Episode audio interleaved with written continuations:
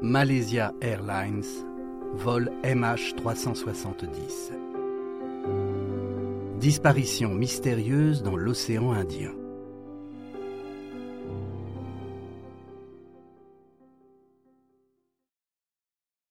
À ce stade de l'enquête, le mystère demeure. Pourquoi ce changement de cap? Qu'est-il arrivé à Zaharisha et Farid Hamid? Pourquoi avoir coupé toute communication? La boîte noire est l'unique réponse à toutes ces questions. Et il est urgent d'en retrouver la trace. Son émetteur a une durée d'autonomie de 30 jours. Passé ce délai, il n'y a plus aucune chance de comprendre ce qui s'est vraiment passé mais la zone de recherche est gigantesque. Elle s'étend jusqu'à la côte est de l'Australie. Le 17 mars 2014, soit près de dix jours après la disparition des 239 passagers, les autorités gouvernementales décident de lancer une opération de recherche de grande ampleur. 42 navires et 39 avions appartenant à 12 pays différents sillonnent la nouvelle zone de recherche. C'est la première fois que de tels moyens sont mises en œuvre pour retrouver un avion. Aidés par des satellites modernes, ils caressent l'espoir qu'à un moment donné, ils finiront par tomber sur de précieux débris appartenant à l'appareillage. Des photographies prises de l'espace montrent pourtant bien que quelque chose flotte à la surface. Il y a des objets et une importante nappe de carburant. Finalement, les recherches ne donnent rien. En mer, il n'est pas rare que des navires effectuent des opérations de dégazage. La nappe de fioul semble appartenir à l'un d'eux. Le temps passe. Bientôt, la boîte noire perdra son signal. Il reste encore vingt jours pour retrouver le signal. Mais la compagnie Malaysia Airlines a déjà baissé les bras. Sa gestion de la crise fait scandale dans tout le pays. Dans un simple SMS, la compagnie informe les proches des victimes que l'avion est définitivement considéré comme perdu. Nous regrettons profondément de devoir supposer, au-delà de tout doute raisonnable, que le vol MH370 a disparu et qu'aucune des personnes à bord n'a survécu. Comme vous l'entendrez dans la prochaine heure du Premier ministre malaisien, nous devons maintenant accepter que tout porte à croire que l'avion s'est écrasé dans le sud de l'océan Indien. Alors qu'elles attendent des excuses, les familles ne reçoivent rien de plus de la part de la compagnie. Pire, des pères, des mères ou des enfants ont fait le déplacement de Pékin jusqu'à Kuala Lumpur pour assister à la nouvelle conférence de presse donnée le 19 mars 2014 par le ministre malaisien des Transports. Alors qu'ils s'insurgent contre le manque de communication de la compagnie, ils se font jeter dehors. La Malaisie abandonne les recherches. Les autorités australiennes impliquées depuis le 17 mars dans les recherches décident de continuer. Nous sommes en avril 2014 et un navire doté d'un sonar ultra puissant est envoyé dans la zone de recherche avec l'espoir de retrouver les signaux acoustiques provenant de l'enregistreur de vol. Une fois de plus, le bateau rentrera bredouille. Pendant ce temps-là, en Chine, aux États-Unis, en France, en Australie ou encore en Thaïlande, les avocats des familles des victimes sont mobilisés et réclament une indemnisation de la compagnie. C'est une longue procédure qui s'engage, surtout dans ce type d'affaires. Une compensation financière est prévue dans le seul cadre où les pilotes sont désignés comme coupables de l'accident. Sans boîte noire, il est impossible de déterminer quoi que ce soit. Nous sommes en mai 2014 et il est désormais impossible de retrouver la trace de son signal le Malaysia Airlines 370 est peut-être bien perdu à jamais. C'est ce que pensent également les différents gouvernements internationaux qui abandonnent les recherches les uns après les autres. Seule l'Australie, dont la dernière zone de recherche a été déterminée à quelques centaines de kilomètres de ses côtes en plein océan Indien, persiste dans son enquête. Le continent choisit d'investir plus de 60 millions de dollars dans ces différentes opérations une somme colossale qui permet de lancer en mer les bateaux et sous-marins équipés des sonars dernier cri. Les recherches durent jusqu'au 3 juin 2015. Les 60 000 kilomètres carrés sont inspectés.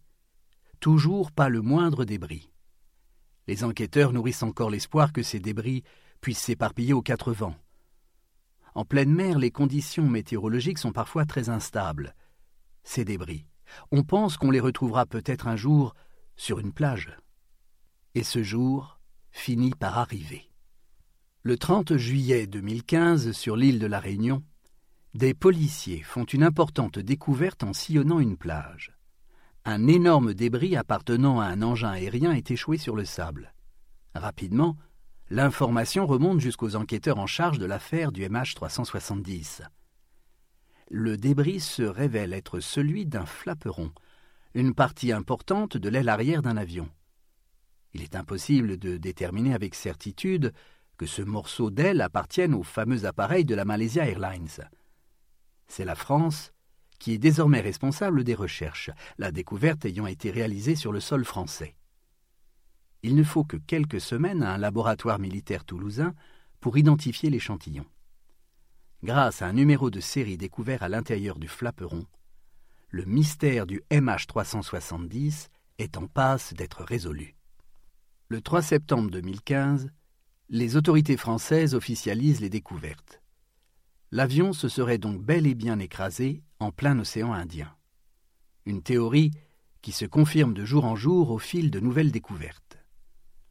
En décembre 2015, après l'île de la Réunion, c'est au Mozambique, sur la côte est africaine, qu'un autre débris est retrouvé. Quelques mois plus tard, en février 2016, un nouveau morceau de fuselage est découvert dans le même secteur. Les autorités australiennes, toujours investies dans les recherches, se chargent de rapatrier sur leur territoire l'ensemble des morceaux de l'avion pour expertise. Les résultats sont formels. Ils proviennent bien du Boeing 777. Ces nouvelles découvertes sont officialisées et les familles des victimes retrouvent espoir. Cependant, elles ne font plus confiance au gouvernement. Depuis 2014, elles accusent les différents dirigeants de cacher la vérité, de ne pas chercher au bon endroit.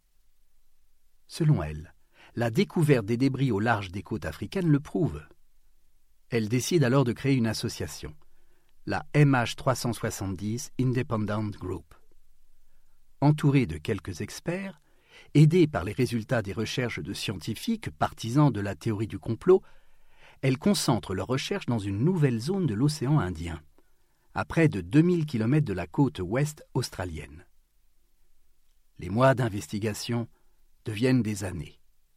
Nous sommes à la fin de l'année 2018 et il n'y a toujours rien de nouveau. L'association propose 5 millions de dollars à toute personne qui retrouverait l'appareil. Sans succès. Parallèlement, les autorités malaisiennes tentent une nouvelle opération de recherche. Elles confient l'enquête à la société privée américaine Ocean Infinity. On utilise le meilleur matériel possible pour sonder l'océan Indien une opération qui aura des retombées géologiques extrêmement importantes dans l'édition de nouvelles cartes océanographiques, mais toujours pas de traces du MH370. Reste encore à explorer quelques hypothèses pour tenter de savoir ce qui a causé le crash de l'appareil. Les experts de l'aviation mettent en lumière deux hypothèses qui expliquent la chute subite de l'avion. La première est une dépressurisation explosive il est possible que l'une des fenêtres ait eu un défaut et qu'elle ait subitement explosé en plein vol. C'est ce qui a causé notamment le crash du British Airways 5390 le 10 juin 1990. La seconde hypothèse serait une dépressurisation lente. À la suite d'une mauvaise manipulation ou d'un accident, l'avion s'est peu à peu vidé de son air, plongeant les passagers et l'équipage dans un coma profond. L'appareil aurait pu continuer sur quelques centaines de kilomètres en pilotage automatique avant de s'écraser en pleine mer à la suite d'une panne de carburant. Cette seconde possibilité est privilégiée par les enquêteurs. Les différents échanges de ping révélés par la compagnie de satellites Inmarsat prouvent que l'appareil s'est déplacé en ligne droite. Le MH370 aurait bien terminé sa course en pilotage automatique. Cette dépressurisation serait-elle le fruit d'une erreur technique? Au début de l'enquête, plusieurs éléments ont fait penser à une attaque terroriste. En effet, selon les enregistrements des caméras de surveillance et un rapport de la police des frontières, deux Iraniens seraient parvenus à prendre l'avion sous de faux noms. Quelques semaines après le drame, un Italien qui s'était fait voler son passeport la veille de l'accident fut étonné de trouver son nom sur la liste des victimes. Le rapport entre la présence des deux individus et le vol du passeport est vite établi. Vingt minutes après le décollage, les deux terroristes auraient pu se rendre dans le cockpit, comme cela s'était déjà produit lors des attentats du 11 septembre. Quant à savoir comment ils sont parvenus jusqu'aux deux pilotes, aucun enquêteur n'est capable de fournir une explication parfaitement claire. Il pourrait s'agir d'une erreur de la part d'une hôtesse de l'air, chargée d'apporter une collation pour le commandant de bord et son copilote. Les terroristes auraient pu profiter de ce moment, où la porte était restée ouverte pour pénétrer à l'intérieur et maîtriser tout le monde. Ils auraient ensuite coupé le transpondeur et le système à quart, bien que l'arrêt de ce dernier système semble impossible pour des amateurs. Il n'est pas exclu que les hommes aient bénéficié d'une formation en pilotage, avec peut-être la complicité d'un membre du personnel. Une fois l'avion rendu invisible, il était très facile de pouvoir le guider jusqu'à une cible. En plein océan Indien, il y a la base militaire américaine Diego Garcia, qui pourrait être une cible de choix pour les terroristes. Cependant, la trajectoire de l'avion ne concorde pas avec les coordonnées de la base militaire, les enquêteurs doivent trouver autre chose. Dans cet autre scénario, les terroristes sont à bord, s'apprêtent à maîtriser le commandant de bord et son copilote. Mais c'est sans compter sur l'intervention courageuse de quelques passagers. Cette subite révolte aurait entraîné une bagarre. Pour se défendre, l'un des Iraniens aurait tiré un coup de feu et la balle transpercé le fuselage, provoquant ainsi une lente dépressurisation. La suite, on la connaît déjà. Finalement, la thèse de l'attaque terroriste sera réfutée, faute de preuves suffisantes. Par ailleurs, aucune organisation terroriste n'a revendiqué une telle attaque. Les enquêteurs ont décidé de se concentrer sur le passé des pilotes. Il pourrait s'agir d'un suicide. Ce genre de comportement a déjà été observé à de maintes reprises dans d'autres compagnies, comme la Royal Air Maroc ou la Mozambique Airlines. Les pilotes peuvent être de grands professionnels, il n'en demeure pas moins des humains. Le jeune copilote Farid Hamid n'a que 27 ans et a déjà entamé une riche et prolifique carrière. Il devait se marier quelques mois après ce voyage.